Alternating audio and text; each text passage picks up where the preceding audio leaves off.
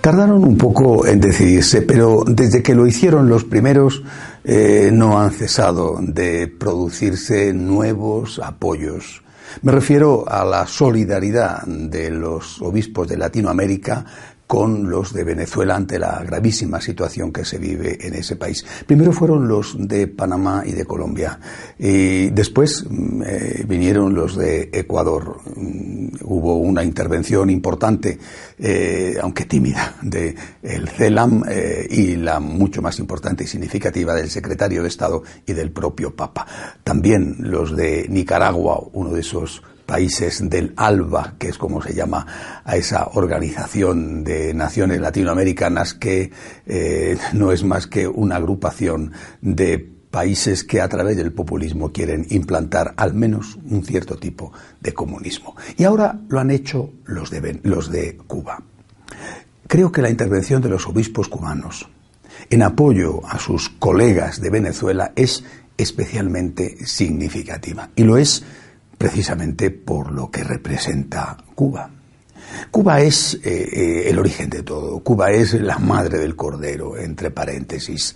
Es decir, Cuba fue el modelo de revolución marxista para toda Latinoamérica, donde se gestaron los líderes que después iban a veces a hacer de guerrilleros en una nación u otra. Es decir, eh, eh, lo que suceda en Cuba y lo que salga de Cuba tiene siempre especial importancia. Pero Cuba pasa por un momento eh, realmente crítico.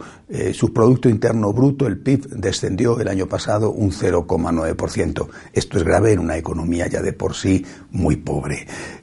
no solamente eso, sino que Obama hizo con ellos un tratado eh, diplomático, comercial, que ahora Trump eh, está pensando en, modificarlo para dar más importancia precisamente a la defensa de los derechos humanos. Eh, Venezuela ya no le puede estar suministrando las ingentes cantidades de petróleo que le daba porque no está para ello. Y Rusia sí, efectivamente, se ha prestado a ayudar a Cuba, pero ha dicho que tiene que pagar que tiene que pagar, que no está dispuesta a volver a aquella situación anterior, cuando la Unión Soviética tenía en Cuba su paraíso caribeño, y, que no quiere volver a aquello porque hay todavía 65 mil millones de dólares que Cuba no ha pagado a mm, Unión Soviética o heredero que es Rusia. Eh, por otro lado, bueno, pues la fuente de divisas que entraba procedente de los médicos y de los eh, militares y otros, a veces agentes de desestabilización que tenía Cuba en el extranjero está reduciéndose. Esta fuente de divisas era más importante incluso que el dinero que procedía de los exiliados cubanos en, Estados Unidos. Eh, Cuba se encuentra en una realmente difícil. el turismo que se pensaba que iba a entrar en más después del acuerdo con Estados Unidos no ha sido así, ha aumentado, pero no eh, para sacar al país de la crisis. Se encuentra en un momento muy complejo. Y Cuba, los dirigentes cubanos tienen en este momento miedo a una cosa. Ellos han sido los que han exportado la revolución. Ellos han sido los líderes. Con los médicos iban, eh, no digo que los médicos lo fueran, pero con los médicos iban agentes. Ellos eh, han sido los que han pilotado eh, lo que está pasando en Venezuela. Pues bien, ahora, si ellos han cubanizado Venezuela, ahora lo que tienen miedo es que se venezolice Cuba. Es decir, que lo que está pasando en Venezuela se contagie y se transmita a Cuba. Cuba tiene miedo. Por eso Estoy convencido, por supuesto, de que los obispos cubanos tienen eh, eh, el coraje y la valentía para hacer el pronunciamiento que consideren necesario, aunque les persiguieran por ello.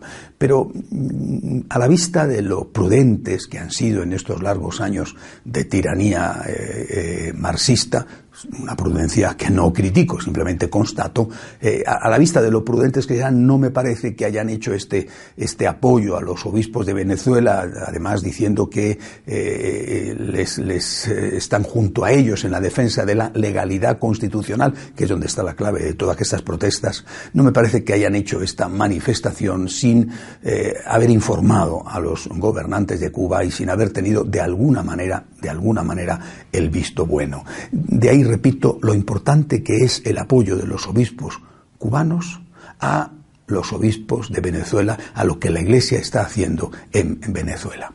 Eh, yo creo que hay que considerar las cosas desde un punto de vista global. Es decir, eh, Venezuela, como Cuba, es en este momento un, referente para el mundo.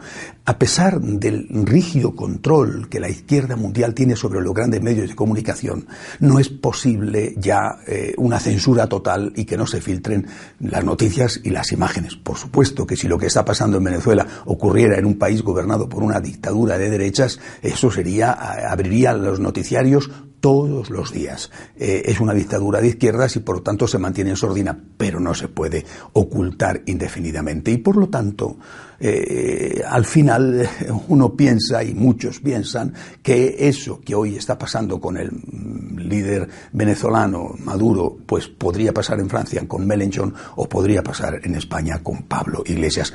A la derecha le conviene, porque es un ejemplo Oiga, mire usted lo que va a ocurrir si en su país gobiernan estos. Mire usted lo que puede pasar si en su país gobiernan los aliados. Ahora, a la que no le conviene, curiosamente, es a la izquierda. Por eso, por eso las críticas suaves, pero críticas de Correa a Maduro. Y yo creo que también por eso, eh, en parte al menos, ¿verdad? Eh, este, este apoyo de los obispos cubanos a los venezolanos. Solamente falta que Evo Morales se pronuncie para poder decir que el certificado de defunción de Maduro está ya firmado.